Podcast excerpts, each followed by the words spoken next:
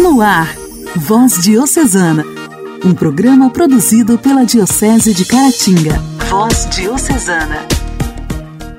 A paz de Cristo, amados irmãos! Está começando nesta quinta-feira, 27 de janeiro de 2022, o nosso Voz Diocesana. Seja onde você estiver, o meu muito obrigada pela sua audiência. Sinta-se abraçado por toda a nossa equipe. Nosso Voz Diocesana, com muita satisfação, eu informo para vocês que chega a cerca de 70 cidades através das nossas rádios parceiras. E neste momento, muitos ouvintes também estão em sintonia com a gente através da internet em todos os lugares. Um grande abraço para cada um de vocês. Sejam bem-vindos. Voz Diocesana. Voz Diocesana. Um programa produzido pela Diocese de Caratinga. Hoje, dia 27 de janeiro, nós celebramos o dia de Santa Ângela Mérice. Ângela nasceu em 21 de março de 1474 na Itália, de uma família muito honesta, materialmente pobre, mas espiritualmente riquíssima amava muito a Cristo e sua igreja. Com o testemunho dos pais, Ângela e a irmã foram crescendo. Desde pequenina, Ângela já tinha uma vida de oração e penitência, onde buscava amar a Deus cada vez mais. Tinha o costume de reunir-se com o pai para ouvir a vida dos santos e começou a nutrir uma devoção a Santa Úrsula. Quando tinha 15 anos, seus pais e a irmã vieram a falecer. Sendo assim, ela precisou morar com um tio. Mulher de oração, nunca acusou Deus nem se revoltou. Tinha em seu coração o desejo de retornar à sua terra natal para levar uma vida mais austera e penitencial. Cinco anos após a morte de seu tio, retornou, dedicando-se às obras de misericórdia espirituais e corporais começou a fazer um trabalho muito providencial, confirmado pelo céu, porque teve um sonho de ver jovens com coroas de lírios caminhando para o céu. Naquele discernimento, ela agarrou a inspiração e foi trabalhar, servindo jovens que corriam riscos morais. Em 1516, Ângela foi enviada por seus superiores a Brécia para assistir a viúva Catarina Patendola. Na cidade, ela mostrou um laicato cada vez mais comprometido com a caridade, enriquecido pela sensibilidade feminina. Ao receber uma segunda visão, decidiu-se por fazer uma peregrinação por locais sagrados. Em 1524, seu próximo destino foi a Terra Santa. Foi nesta viagem que, de repente, Ângela perdeu a visão. Sem desanimar, ela aceitou a sua deficiência momentânea como um sinal da providência divina, para olhar para os lugares sagrados com um olhar do espírito. Teve a sua visão recuperada enquanto rezava diante do crucifixo. Regressando à Itália, em 1525, foi em uma romaria a Roma, onde alicerçou seu carisma, tanto que o Papa Clemente VIII propôs que ela permanecesse na cidade. Contudo, Ângela não aceitou, retornando à Brécia, pois queria cumprir a sua visão celeste.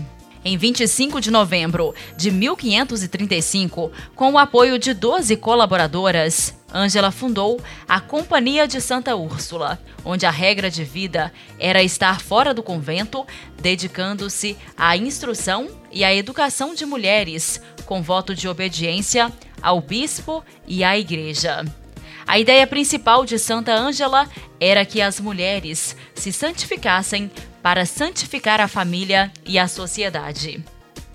Santa Ângela faleceu em 27 de janeiro de 1540, com a idade de 66 anos. Seus restos mortais estão na igreja de Santa Afra, na Brécia.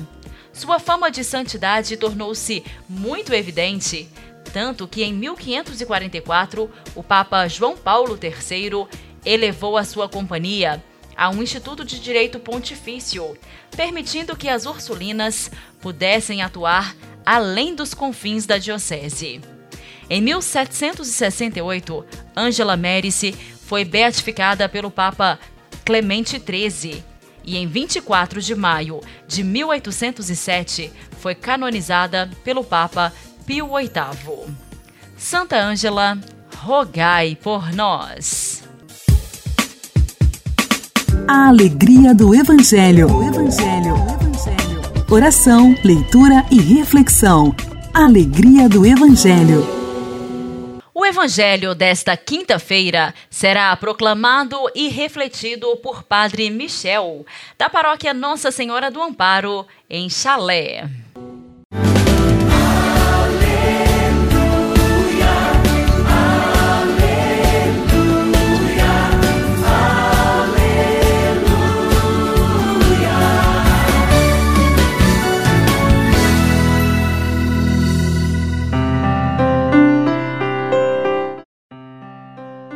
Proclamação do Evangelho de Jesus Cristo segundo São Marcos.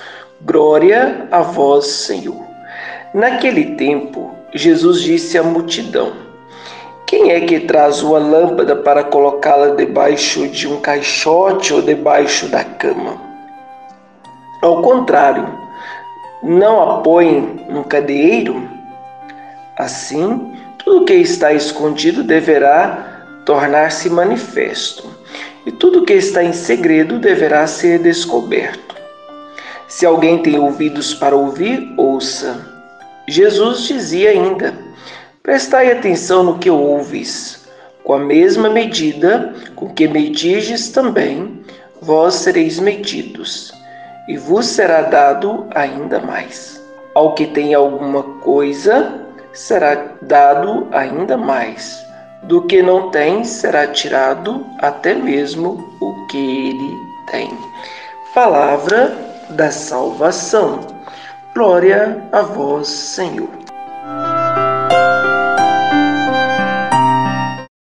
Meu querido irmão, minha querida irmã, o que aparece aqui no Evangelho de São Marcos fala um pouco sobre a aceitação. Conforme a nossa capacidade de ouvir e de aceitar for maior ou menor, maior ou menor será também a riqueza que a palavra de Deus nos trará. Deus até nos dará muito mais, na medida de sua generosidade. Sempre na bem, amar um pouco mais e anunciar com alegria o que é de Cristo. Meu querido irmão, minha querida irmã, a palavra de Deus nos convida hoje também a percebermos que Deus, ele é luz que ilumina o nosso mundo, ilumina a nossa vida. Por isso, ele faz com que nós entendamos que a luz precisa estar sempre ativa, ou seja, precisa de sustento. Este sustento da luz, ou seja, como a parábola vai dizer sobre a lamparina, nos apresenta que nós precisamos de combustível para manter aquela lamparina. E a lamparina, ela é acesa através do combustível do óleo. Este óleo para nós cristãos significa a nossa oração, para que a nossa chama permaneça sempre acesa. Não temos luz própria, nós recebemos a luz de Deus, que é a nossa fé, as nossas orações. E assim é preciso que cada um de nós tenhamos bons exemplos. E esses bons exemplos são luz que ilumina todos os que veem. Mas sabemos também que no mundo há trevas, são as imagens dos maus exemplos. Pode ser, e cada um de nós nos perguntar: como tem sido os nossos atos, as nossas atitudes. Nós temos rezado todos os dias para que Deus nos dê força? Será que temos nos orgulhado de praticar bons atos como se eles viessem de nós? E quando somos trevas, logo nos arrependemos dos maus exemplos que damos? Então, meu querido irmão, é bom repensar um pouco sobre a nossa vida e pedir ao Senhor que Ele nos ilumine e nos dê sempre a sua luz.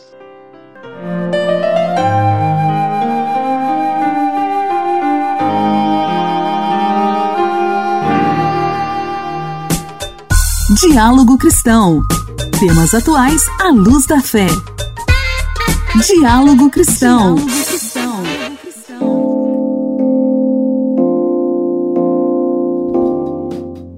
A Semana de Mobilização Nacional de Hanseníase vai até o próximo domingo, quando se comemora o Dia Mundial de Combate à Doença. Por isso, na última terça-feira, o Ministério da Saúde anunciou uma série de medidas para enfrentar a hanseníase e dar mais qualidade de vida às pessoas que têm ou tiveram essa enfermidade. A hanseníase, antigamente conhecida como lepra, é causada por uma bactéria que atinge a pele e os nervos. Atualmente, a doença pode ser curada e as sequelas podem ser minimizadas quando o diagnóstico é feito rapidamente. Por isso, de todas as medidas anunciadas nesta terça-feira pelo Ministério da Saúde, a principal delas é a incorporação de testes para diagnosticar hanseníase de forma gratuita por meio do Sistema Único de Saúde. Quem explica é o secretário de Vigilância em Saúde da pasta, Arnaldo Medeiros. Estamos já na fase de compra desses kits, já está em fase de processo de licitação, tanto o teste rápido sorológico, que iremos distribuir na atenção básica, e como fazer uma vigilância qualificada do ponto de vista laboratorial em nossos lacens, tanto para o RT-PCR de apoio ao diagnóstico da hanseníase e, fundamentalmente, para o teste de RT-PCR para detecção da resistência à polioquimioterapia única para a hanseníase. Depois depois do anúncio de que os testes para hanseníase vão ser oferecidos gratuitamente pelo SUS, a representante da Organização Pan-Americana da Saúde, Socorro Gross Galiano, afirmou que a medida pode ter um impacto em nível mundial para a eliminação da doença. Este avanço que o Brasil está fazendo hoje é realmente um avanço para o mundo todo.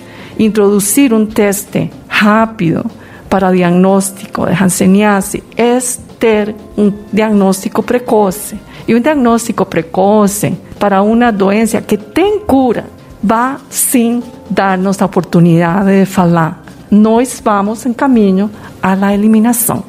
O ministro da Saúde, Marcelo Queiroga, ressaltou que a oferta de testes para hanseníase pelo sistema público é uma medida inédita em todo o mundo. É uma grande conquista, porque um sistema de saúde de acesso universal tão abrangente como o nosso, é o primeiro país do mundo a incorporar esses exames e oferecê-los gratuitamente à nossa população.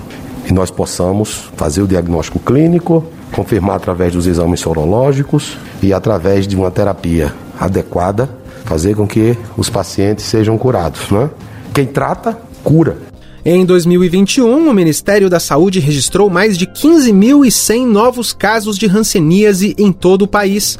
Os principais sintomas são lesões e manchas na pele, alteração de sensibilidade, sensação de formigamento ou de fisgadas e diminuição da força muscular das pálpebras, mãos e pés. Quem estiver sentindo um ou mais desses sintomas deve procurar uma unidade básica de saúde. Quanto mais cedo for o diagnóstico, menores serão as sequelas deixadas pela doença no paciente. Igreja, Igreja em Ação. Formação, CNBB, notícias, Vaticano, diocese, não paróquia, a minha Igreja fé. em Ação. Igreja em Ação. Cristianismo torto. É assim que Dom Valmor Oliveira de Azevedo, arcebispo de Belo Horizonte e presidente da Conferência Nacional dos Bispos do Brasil, CNBB, define uma das razões do crescimento do pentecostalismo no país. Durante sua passagem por Roma, Dom Valmor concedeu entrevista à Rádio Vaticano, Vatican News, e afirmou também que a Igreja no Brasil está atenta ao movimento definido por ele como pentecostalização e protestantização do povo. Nesses dias, aqui na Itália, um artigo no Jornal da República que fala do pentecostalismo no Brasil, na América Latina, mas citando o Brasil como exemplo de que existe uma passagem, vamos dizer assim, de um país católico para um país pentecostal. Podia comentar isso? Este movimento de pentecostalização ou de protestantização do Brasil não é um movimento de ontem, de anteontem, é um movimento já de décadas.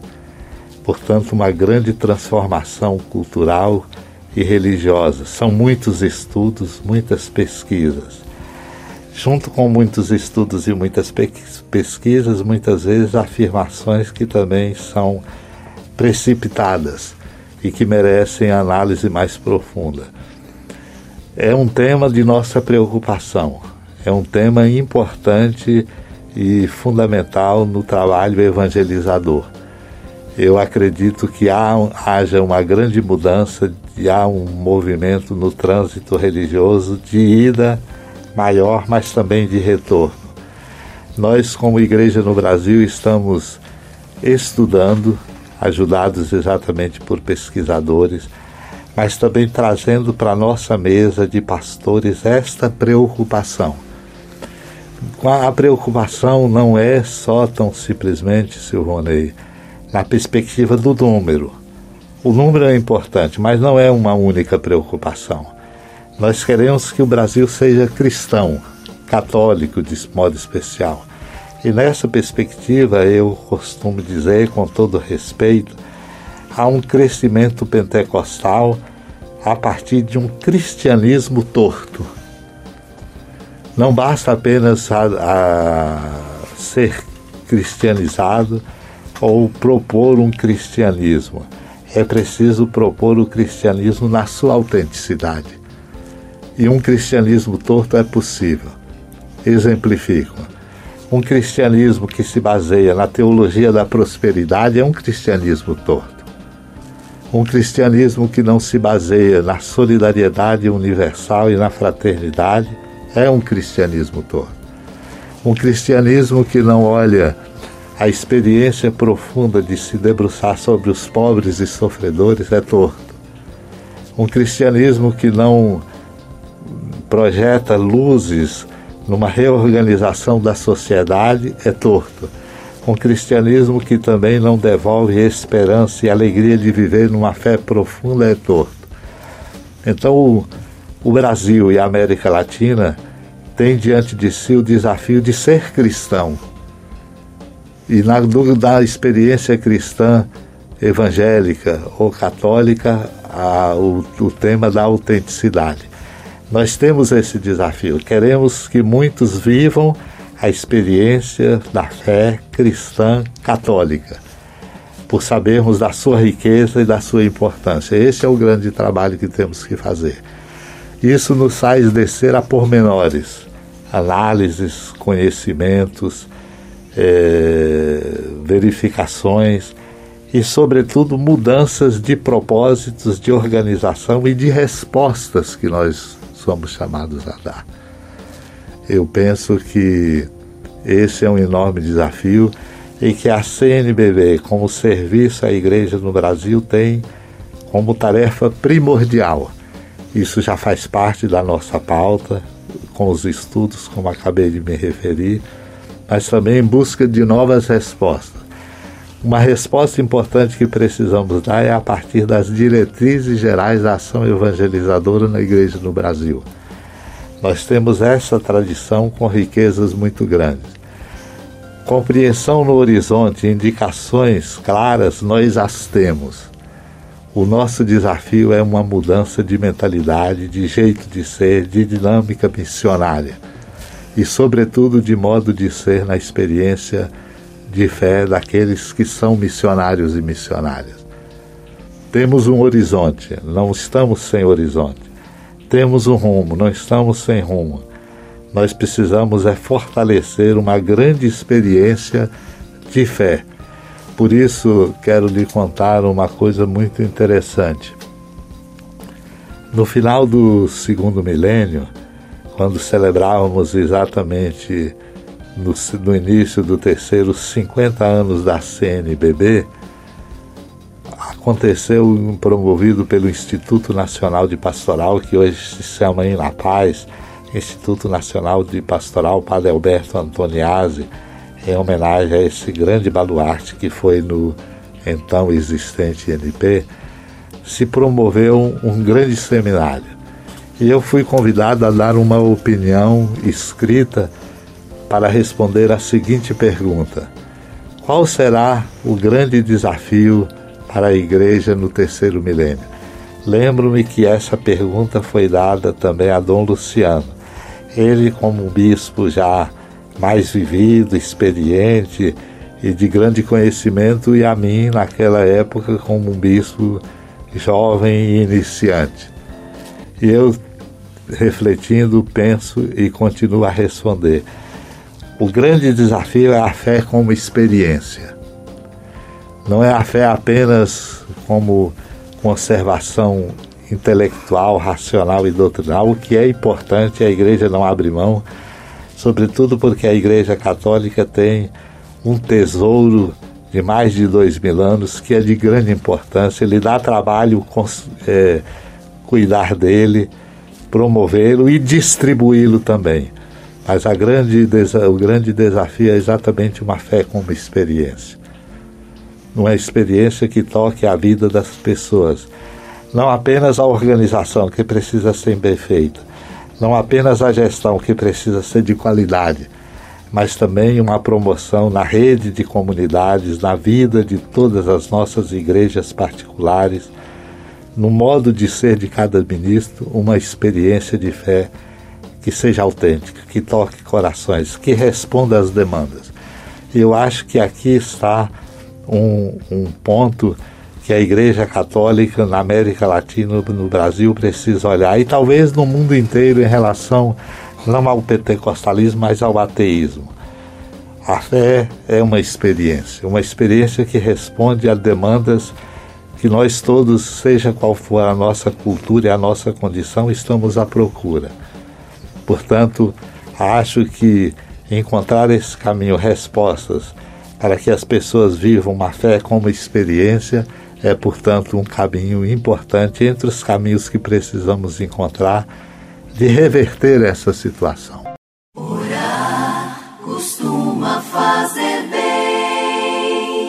Intimidade com Deus. Esse é o segredo. Intimidade com Deus. Com Irmã Imaculada. Orar costuma fazer bem. Continuando a nossa reflexão dos pensamentos de Santa Teresinha em seu manuscrito, ela fala para gente sobre a necessidade de ser sempre uma criança. Ela se colocava sempre como uma criancinha no, no colo de Deus. E assim ela escreve: Minha desculpa é a que é de ser criança, é que as crianças não refletem sobre o pleno alcance de suas palavras. No entanto, seus pais não hesitam em contentar os desejos dos pequeninos seres, aos quais amam como a si mesmos. Para lhes dar prazer, cometem loucuras e chegam até à atitude de fraqueza. Mas não são riquezas e glórias, nem sequer a glória do céu, que o coração da criancinha ambiciona. O que pede é o amor. Não sabe outra coisa senão amar-te, ó Jesus. Obras grandes estão a seu alcance. Não pode pregar o Evangelho nem derramar seu sangue. Mas pouco importa, seus irmãos trabalham em seu lugar, enquanto ela criancinha, ama pelos irmãos que a combatem. Sim, meu bem-amado, eis como me consumirá minha vida. Não tenho outro meio para te dar prova do meu amor senão o de jogar flores, isto é, o de não deixar escapar nenhum sacrifíciozinho, nenhum olhar, nenhuma palavra, o de servir-me das coisas mais insignificantes, fazendo-as por amor. Quero sofrer por amor e até gozar por amor, e assim estarei lançando flores diante do teu trono. Nem encontrarei uma só que não desfole para ti.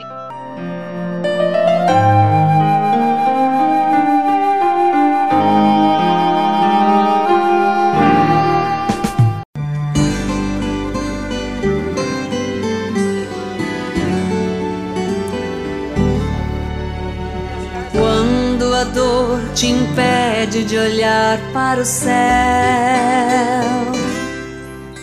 Curvado pelo cansaço da caminhada.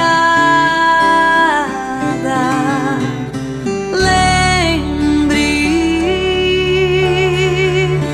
que preces têm asas.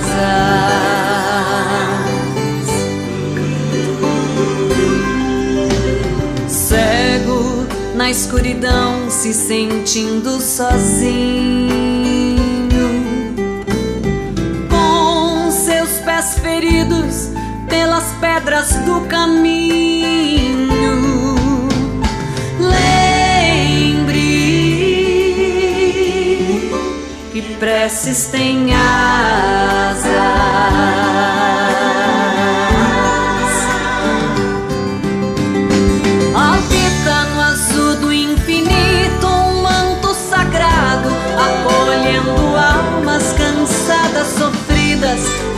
Nossa Senhora Aparecida.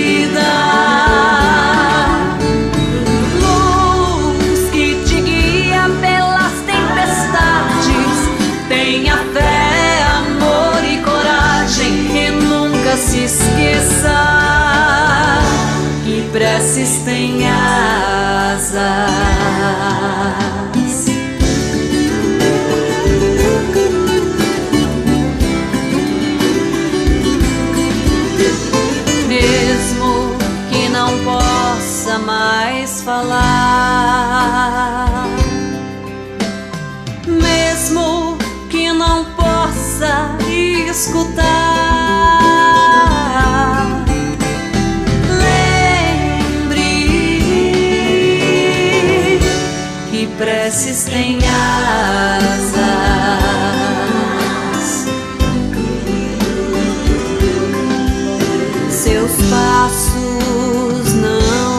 Obedecem mais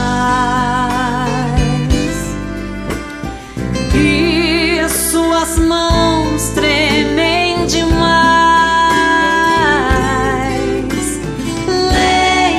Lembre que preces têm asas.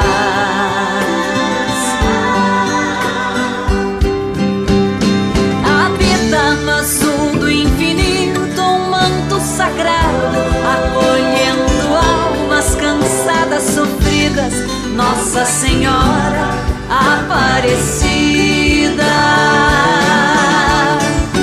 Luz que te guia pelas tempestades, tenha fé, amor e coragem. E nunca se esqueça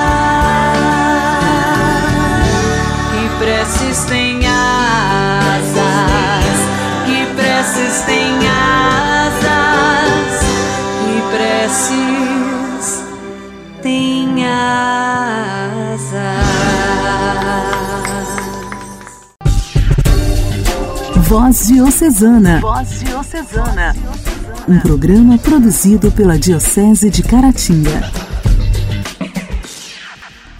Queridos ouvintes, nesta quinta-feira estamos por aqui finalizando mais uma programação. Agradeço muito a todos vocês que estiveram sintonizados no programa Voz Diocesana. Amanhã, se Deus quiser, estaremos de volta no mesmo horário, aqui pela sua rádio preferida. Um grande abraço para vocês. Até lá.